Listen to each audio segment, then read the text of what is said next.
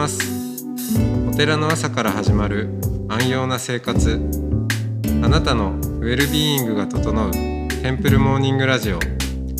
週替わりでお迎えする素敵なトークゲスト。今週は浄土真宗本願寺派僧侶岡山眼海さんです。トークの後は全国各地のお坊さんのフレッシュなお経を日替わりでお届けします。このラジオはノートマガジン松本商家の北条庵よりお送りします。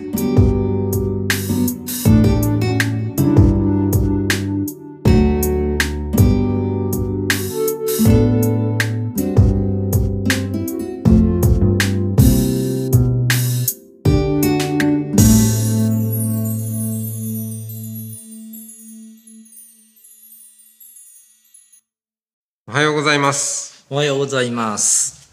はい、えー今日もお岡山眼科医さんとおしゃべりをしていきますよろしくお願いし願いしま。ますす。えー昨日は感動というテはいーマをまた、えー残していましたけど、感動はそうこのポッドキャストでもしますし、なんだかんだやっぱりその自分一人でなんか感動してることってあんまりないですね。それは不思議ですよ。ううんん。何かこう共鳴した時とかですかね。ね。感動ってね、本当にね、あの感動ってまあ言葉だけであの今松本さんそう言ってくれたんであのあれですけど、感動って自分が感動するっていう言い方は日本語はあんまりなんかね、うんある意味ではふさわしくないような気がする。感動させられる？あの周りの何かによって自分の心がこう揺り動かされるっていうそういう意味ではあの他力みたいな。はい、やってくる。そうやってくる。あのね。僕ね生かされてるっていうのも日本語も面白いと思うんですが、ああいう受け身的なね。あれ英語じゃないんです。よあります？一語で。おおすごくー、面白い。うん確かに。でしょ、うん。生かされてる。で中国語でも一語では言えなくて。まあ光の中で生きているとかね愛の中で生きているっていうので生かされてるとかいうふうに説明せざるを得ないような気がして。でそういう意味ではあの言葉はすごいなと思ってるんですけどただねあのもっと簡単な話。あの私は驚いたって日本語言うじゃないですか。はい。でも英語はあれうまくできてて「I am frightened」とか言うじゃないですか。あはい。I am frightened はい。あれ外が何か驚かすから僕は驚くわけうん。驚かされたっていうのは適切な表現うんうんうんだから感動もねいや松本さん今おっしゃってたのでああそうだな感動って自分で感動するっていうんじゃなくて外に反応していくのかとか思ったんですけそうですね。あ、そのちょっと他力的な話で、どああああ僕は最近、あ、これ一つまあ感動した話なんですけど、うん。私はあの故郷が北海道で、え。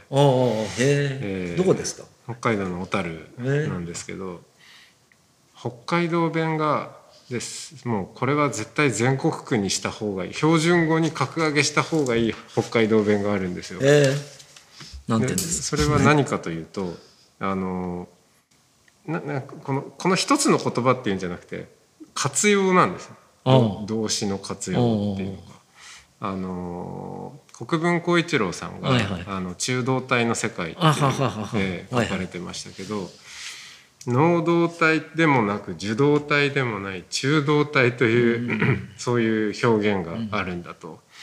でまあ大体のことを能動か受動かで、まあ、それは主語か、あの主主語が設定されてそして、まあ、その対象があってっていうような世界で記述されているけれどもかつてはそのなんかあ曖昧な中間ぐらいの中動体っていうのがあったと。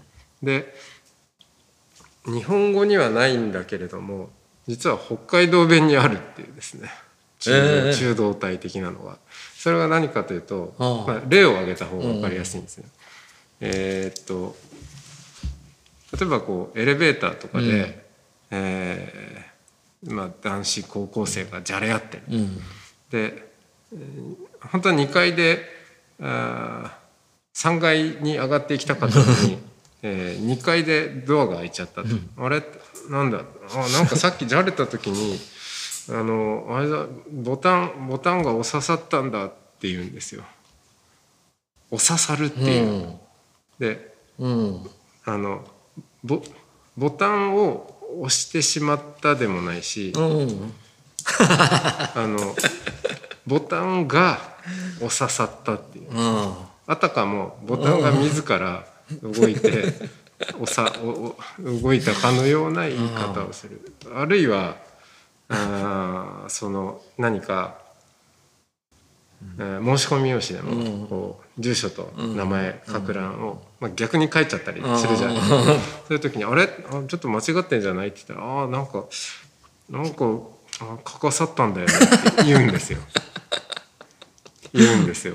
えー。いや書いたのは自分でしょっていう話なんですけどでも でもかあの意図してやったわけではないっていう、うん。ああなるほどね。うん、そこがなかなか面白い表現で。ねでこれってこれでしか言えないことって案外多いんじゃないかと。うん。でちょっとまあいきなり言っちゃいますとちょうど後ろに阿弥陀様もいらっしゃるんで、この念仏は申すでもなくああのそう念仏は言うものでもないし、言わされるものでもないですよね。その眼科医さんが「いやお坊さんになったら」って「いやお坊さんになる」っていうのも別に言われてなるもんでもないし。念仏も言われ言われて言うものでもないし、うん、自ら「あ阿弥陀さん救ってください」っていうふうに言うわけでもない、まさに言わさるものですよ。ね。だから、言わさった。念仏は言わさるものである。だけで他力で言ってることが表現できてしまうっていうあこんな便利な活用をこれは北海道だけにあの独り占めしておくのはもったいないなと思ってこれ標準語にした方がいいなと思って、言わさったって言っていいんですか、はい、言わさった。念仏なんか言わがさったんだよね。念仏まあ多分念仏がになるんじゃないかななんかあの助詞をつけるとすれば。そうですよね。でもそれも曖昧なんだ。私が念仏をでもないんですよ。ああそりゃそうですね、念仏が言わさるんです ああボタンが。そう、うんそうそこれはあの浄土系のこの念仏門の人たちは、あの必須の言葉だと思ってういやあのましてー感動も感動し刺さる。示唆さったね。この事態が示唆感動うん。示唆さったわけだ。うんあの、驚かさる。あの僕はすまあ中道体はまたちょっとねまたきちっとあのあのまた考えなきゃいけないんだと思うんですけどあの自力とか他力ので言うとあるいはあの能動的受動的で言うとなんかねそのあんまりね能動受動とかあの自力他力ってあんまり議論してもなんかあんまり意味ないと思ってうん。あのこれはね僕新種がいる新種にいるからって話じゃなくて受動と能動って同じレベルの議論じゃないと思ってるんですよ。はい。そもそもが僕ら受動的なあり方をしてんじゃないかな、存在することがね、うん。生きてることがね。でその上での自力他力ならまあ 結構だけどその根底のねいやそれを中道的なあり方ってこういうのかどうかは全然わかんないですけどあのあそうか僕昔サンスクリットで分かんなかったの。それかな。中道体みたいのがあって。能動体と受動体と中道体みたいのがあって。あ多分そうかもしれないですね。ああ。のいや私もサンスクリットやってないんであれですけどいやあの、えーヒンディーとかああっちの方にあはーそういうのが残っているんじゃないですかね。ああそうだ。うん、だから古代人古代の人のなんかねそういう感覚って鋭い時ありますよね、うん。それが痕跡として今残ってるってね。うん面白い。感動からでもねいろんなことへえそんなこと学べるんだ。うん。それでね戻っていいですか？あの僕ね大学にいる時もそうなんですけどまあ今普段研究所で若い人たちに会う時もそうなんですよ最近何感動したって聞くんですよ。お 寺に行ってもね話してる最中とか最後とかまあ時に最初に聞く時もあるんですけど最近感動したこと教えてください。なぜかっていうと私たち今生きてる特に外国分かりますね。日本の特に都会に住んでる人って愚痴は言うけど感動の話が出てこないっていう気がしててうん。だから愚痴なんか愚痴なんかありますか？愚痴これってやっててそれはそれであのだと思うんですけどそれを批判してんじゃなくて、うんうん。感動話を聞かせてくださいって言うとねうん。結構みんな困るんですよね。探して、うん。でもあのまあ断るんです。そんな大げさなことじゃなくていい。あそこ大事です。ね。日々のあの昨日お話ししたような日々の小さな何かでの出会いなんかでもなんか小さなことでねあのね例えばある人は「昨日夕日が綺麗でした」っていうふうに言ってくれるんだけど「んそれで?」って僕は聞くんですよ。うん夕日が綺麗だっていうのは他の人もみんなねうんそういうふうに感じるかもしれない。でその時あなたは何を感じ考えましたかとか聞くとねうん。ふーんとか。あの面白い人になるとまあた冗談か本気かあれですけどあの夕日見てるとなんかお浄土ってが想像され想像されてきます。これはその人個人の感動じゃないですか。はいはい。そういうのを聞きたくて。でまあちっちゃくてもあの僕すあの昔あんまり食べることに興味なかったんですけどねいつからか京都に来てからいつからかそのあ食べるってこういうことなんだとか思い始めたら結構ね食べることも感動する時があって。うん。まあ、大げさに言うとやっぱりあ命をいただいてしか僕らは生きていけない。また命いただいてんだとかね。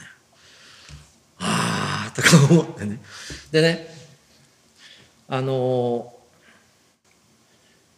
なんていうのかなで皆さんに聞くじゃないですか、はい。でね最後僕があの言いた言いたかったのはこういうことなんですよっていうのはもうちっちゃなちっちゃなもうあのあつあのねそのうちね人に聞かれなくてもねあのだんだん感動探しできるようになる人するようになる人がいて。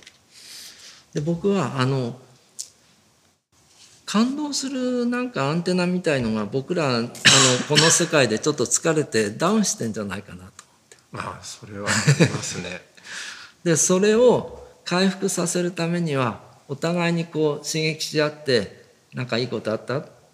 でどういうふうにそれを思った？とか言うんでなんか感覚が少しあの敏感になってくるような気がして。うん。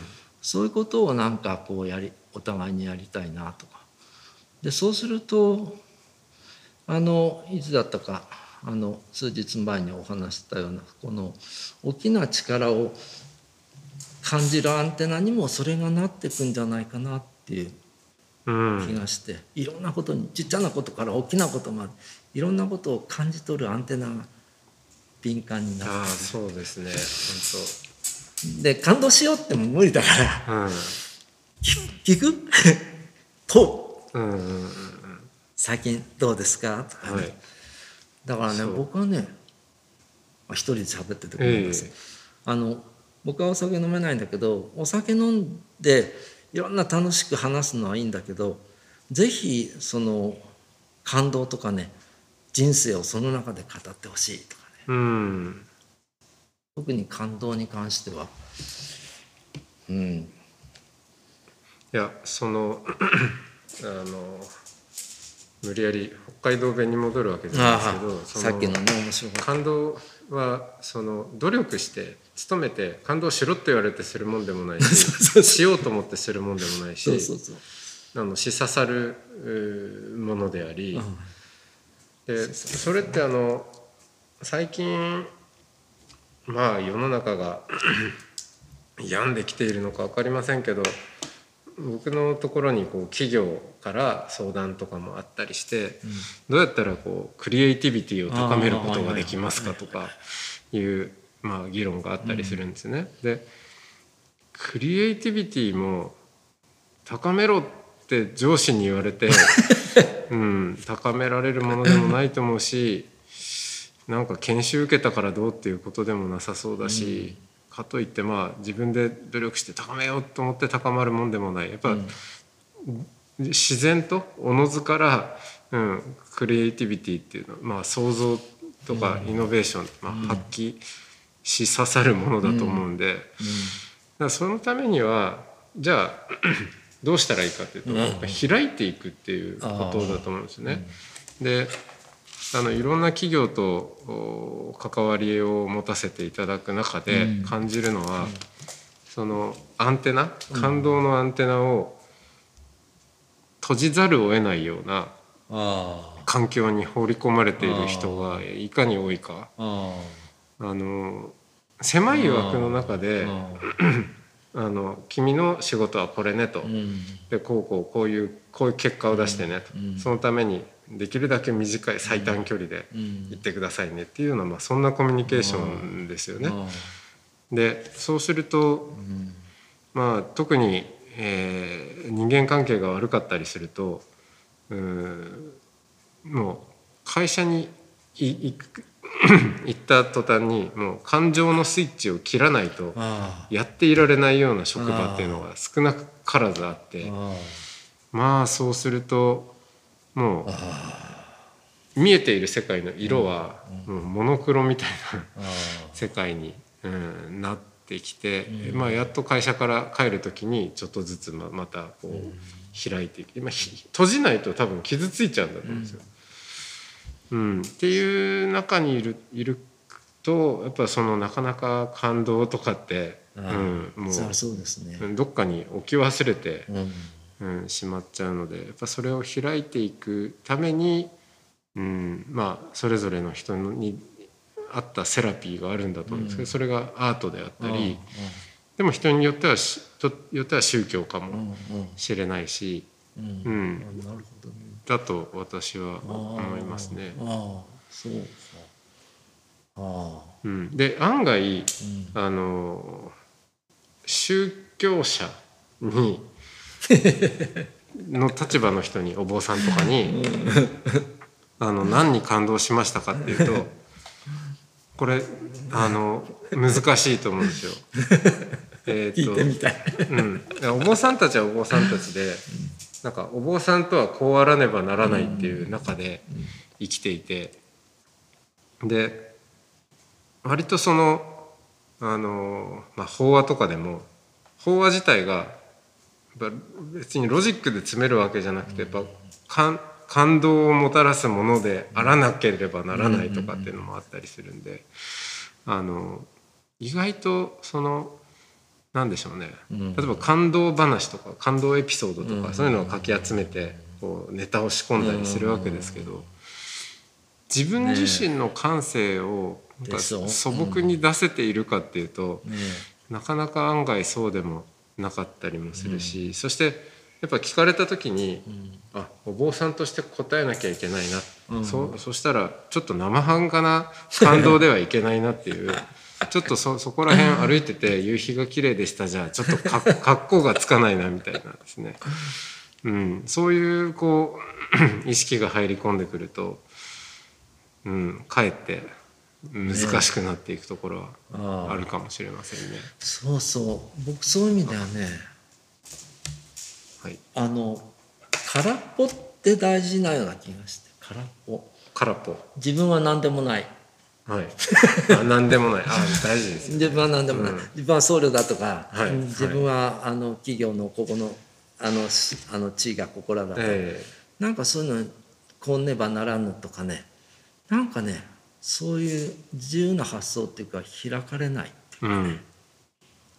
あの本来無一物ってはい。言うじゃないですか。仏教の言葉でね。あれなんかお釈迦様にもあったような言葉にもスタニパタかダンマパタにもあったような気がして。あのあのねお釈迦様は待機説法でどんな人にも応答できたっていうじゃないですか、はい。あれは漢方薬みたいに薬あの薬ずっとあって調合してなんか出すなんて話じゃないんで多分。お釈迦様は空っぽだったと思う、うん。空っぽだからどんな質問が来ても応答できる。なんかそういう頭の働きであって何かを詰め込んで持ってるっていうのとは違うような気がして。はいはい。だから世界に開かれてるから何でもいらっしゃい。それまたなんか楽しんでるような気がするね,、あまあそうですね。うん。ね人が悩んでるの楽しんじゃいけないんですけどそういう人と対話していく中でそういう人がまた元気になっていくことに喜び見出すとか、うん。だからやっぱり僕も僕はもうちょっと中途半端なんですけどその肩書きとかなんとか嫌でだから僕仏教あんまり勉強してなくてとか本気で思ってるんだけどそういうふうに言ってもあのなかなか通じないんで困る時ありますけどでも自分は何でもないっていうふうに本当に思ってるような気がしますね。うん。あの外見はいろいろあるけど中身は本当空っぽだなとかある意味後悔しますけどね。もうちょっと仏教勉強しときゃよかったなとかね。でもそう僕そういう松本さんのあの仕事って言うとおかしいけど活躍がすごく素晴らしいなと思うのはやっぱりねそういう企業の中で働いている人たち特にね僕ね中年男性がかわいそうだと思ってて。ほうほうほだって若い人は若い人で若者対策でねいろんなあの政府から何からいろんな、ううん。だから高齢者社会の問題だって高齢者に対してまあ悲惨なもんだけど、まあ、一応注目されてて、うん。で女性のとかいろんな人権の問題ただ中年男性って会社で仕事で忙しくてでもその大事さ今みたいな悩みって仏教が取り上げてないじゃないですか。うん。うん。そういう意味じゃミドルエイジって置き去りにされてるなって。そうですね。まああのどっちかっていうとえーまあ叩かれるっていうかあれですけど、うん。まああんまりケアはされる対象にはならないですよね。でもそういうところで松本さんであってそういう何かこうヒントをふっともらった人は僕はねそれ中年の問題じゃなくてその人たちが高齢者になった時にどうかっていうのはやっぱり大事だと思って、うん。人生トータルで考えて、はい。今会社勤めしてる時に何ていうのかなクリエイティブな発想できるようになるとか生き生きとしていければ会社で勤めてるかもう引退した後でも区別なくやっぱり生き方としてなんかあのねあの生き生きとした思いを持てればだいいなと思って、そういう意味ではそのそういう企業の中で少しでもなんかこうやれてその中で人々が何か得ていく。うん一番今一番とは言わないけど大事なことの一つじゃないかなと見落とされてるそうですね。うんだから企業にも役に立つしその人のトータルの人生にもそういうのがとっても大事だっていう気はしますね。そうですね。うんあのまあかつては、えー人材人人の材料ですからね。えーとしてそのまあパーツって言ったらあれですけどもおとにかく今この役割をやってくれと、うん。でまあダメになったらまた次の人がやるっていうような形でなんでしょう。まあ企業の論理で、うん。うん、人を部品のように見るところもあったと思う。まあそれは工場時代はそうだと思うんですね。まあ、でも今はあのやっぱ時代も変わり、えー企業の側もおそんまあ出会いですよね。本当その人を人としてちゃんとこう見るって向き合うっていうことがいよいよ必要になってきたんですけど多分向き合い方が分かんないんですよね。うん。まあ、仏教の人は仏教に限らず。ねえ。ただその僧侶がそういうふうに生き生きとして生きているかどうかはまた別ですいやからね。そうなんですよ。本当に。ねうん、それ宗教者というあとは教団もそうなんですけど、の問題で、うん。あのき教団は教団で企業みたいにうん。なっちゃってますから。ええ。そうそうそう掲げるビジョンはいいんだけれども例えばじゃあ天天理教があの友人も多いんで話すんですけど、まあ、掲げているビジョンはそのお陽気暮らしああはいはいなんだけど、本当にじゃあ自分たち自身が陽気暮らしできてるかっていうと、また、うん、必ずしもそうと言えないところもあって、まあ、本当難しいですよねなんていう話をね、するんですけどね。本当本当。それはね本当にそうですよね。うんあのでもやっぱり僧侶ってねなんかそういうあの手本なんてもんじゃないんだけどあの結構ね僧侶はあの言葉じゃなくて生き方としてなんか僕らを導いてほしいなとかいうふうに言われることがあって導くっていうかね、僧侶の生き方っていうのをやっぱり示してほしいなとか言われますね生き生き方として言葉じゃなくて。うん、その生き方って何なんですかねあの職業ってことでもないんでしょうしね。そのやっぱり一番最初にお話ししたようになんかねこれもまあ抽象的だけどやっぱり仏道にを歩んでるっていうか導かれてるていうかそういう安心感っていうかなんかそういう気がするな。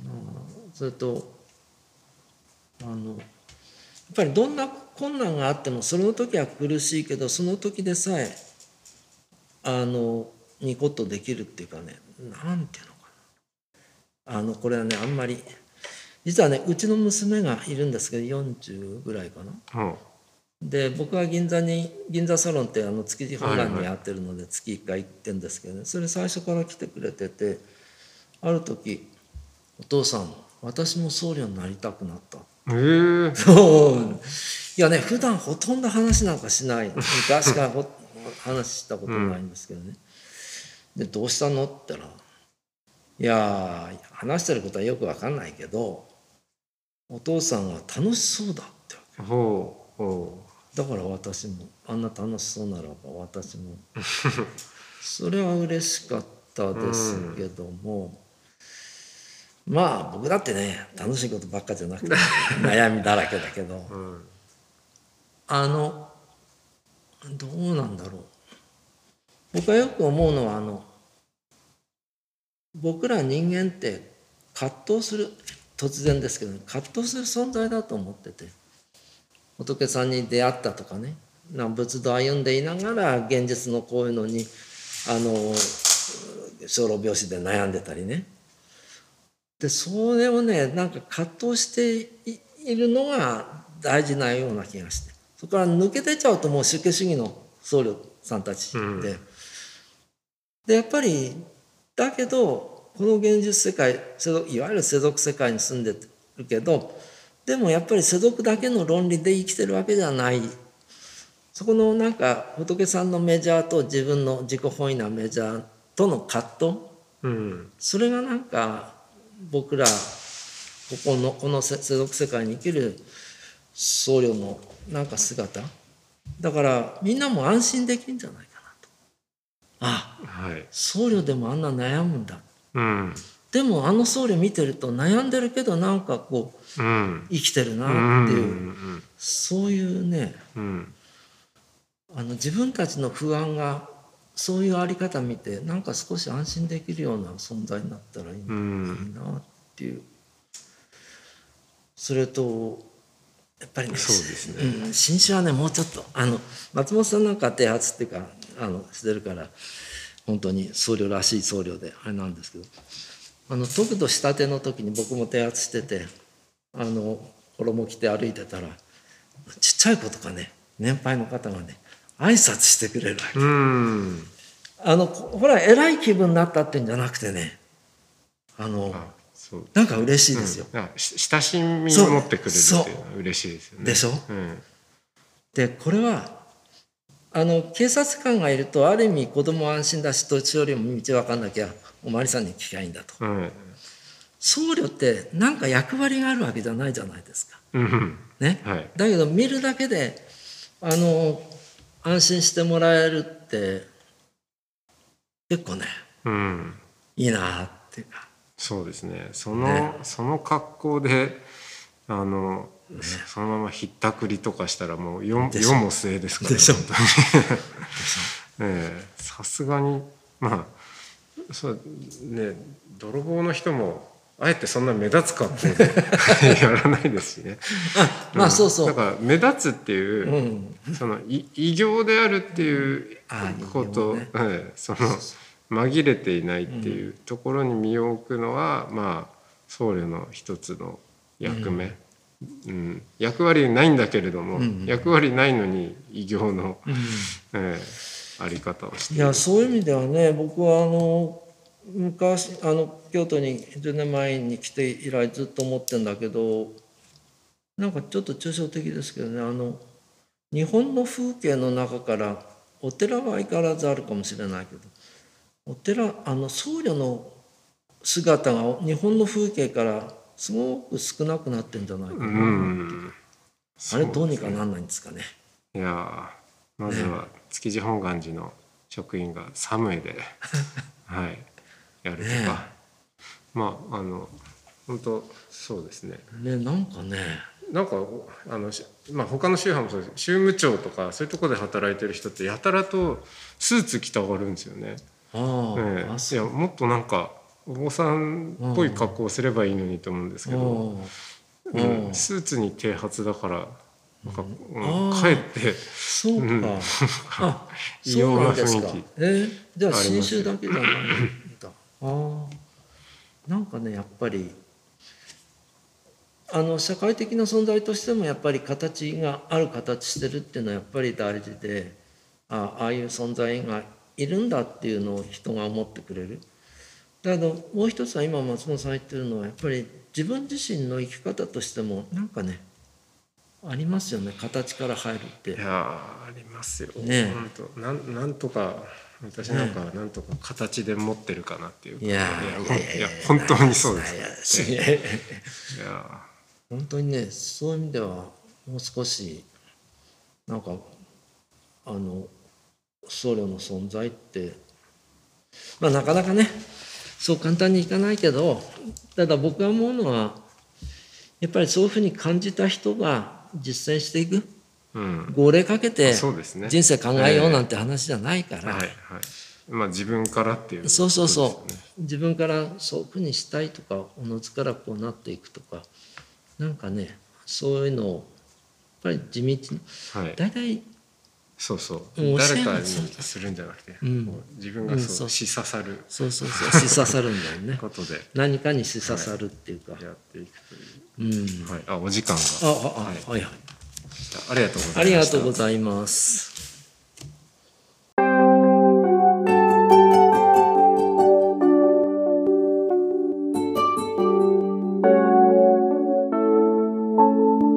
ここからは音の巡礼のコーナーです全国各地のお坊さんのフレッシュなお経を日替わりでお届けします。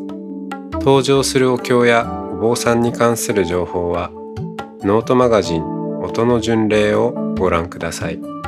トークゲストへのメッセージやお経の感想などもノートマガジン音の巡礼ウェブサイトのコメント欄でお待ちしております。それでは今朝も音の巡礼へいってらっしゃい。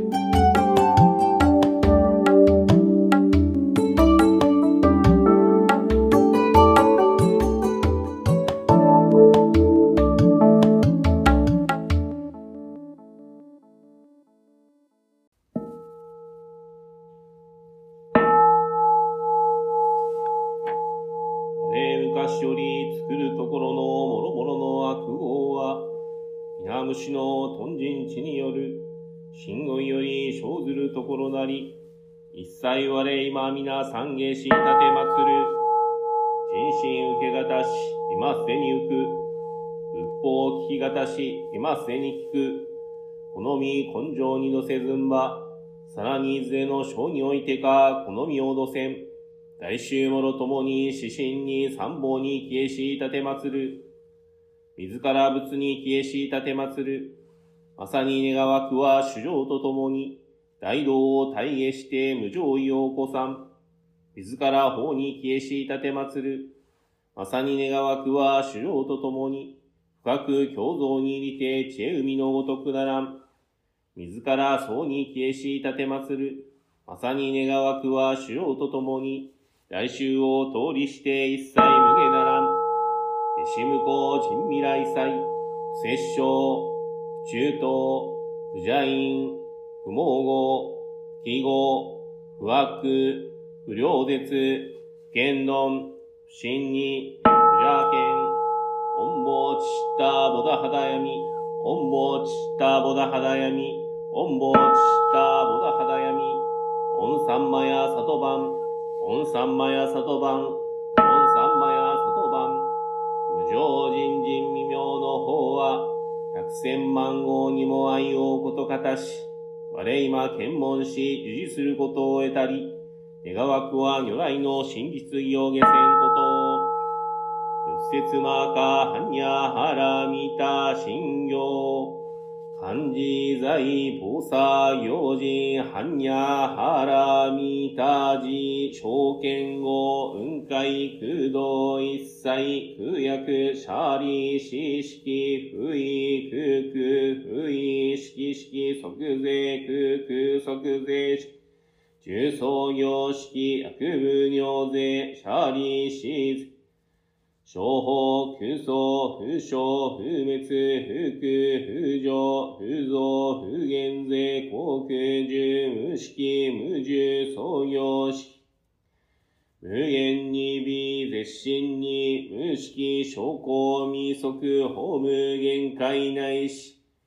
無意識界、無無明薬、無無明人内し、無老死薬、無老死人無空十滅道、無知薬、無徳意無聖徳工房大殺体、般若原見た、更新無経営無経営公無空不音理一切天道無足、涅槃三世小仏へ、般若原見た、高徳阿徳たら、三脈三宝、高知般若原見た、税大臣、修税大名、修税無常、修税無東道、修道上一、空心実不公、公説般若原見た、収束、摂取、圧、やて、やて、はら、やて、はらそう、やて、ぼうじ、そわか、はんや、しんよう。おんあぼキャベロシャノ、まかぼだらまにはんどま、じんばら、はらはり、たやうん。おんあぼキャベロシャノ、まかぼだらまにはんどま、じんばら、はらはり、たやうん。オンアボキャベロシャノマカボダラマニハンドマジンバラハラハリタヤウン。オンアボキャベロシャノーマカボダラマニハンドマジンバラハラハリタヤウン。オンアボキャベロシャノーマカボダラマニハンドマジンバラハラハリタヤウン。オンアボキャベロシャノーマカボダラマニハンドマジンバラハラハリタヤウン。オンアボキャベロシャノマカボダラマニハンドマジンバラハラハリタヤウン。ナム本尊海へ、ナム本尊海へ、ナム本尊海へ。ナム大師返上今後、ナム大師返上今後、ナム大師返上今後。ナム工業大師、ナム工業大師、ナム工業大師。願わくはこの功徳をもって、あまねく一切に及ぼし、我らと主要と皆ともに仏道上善こと。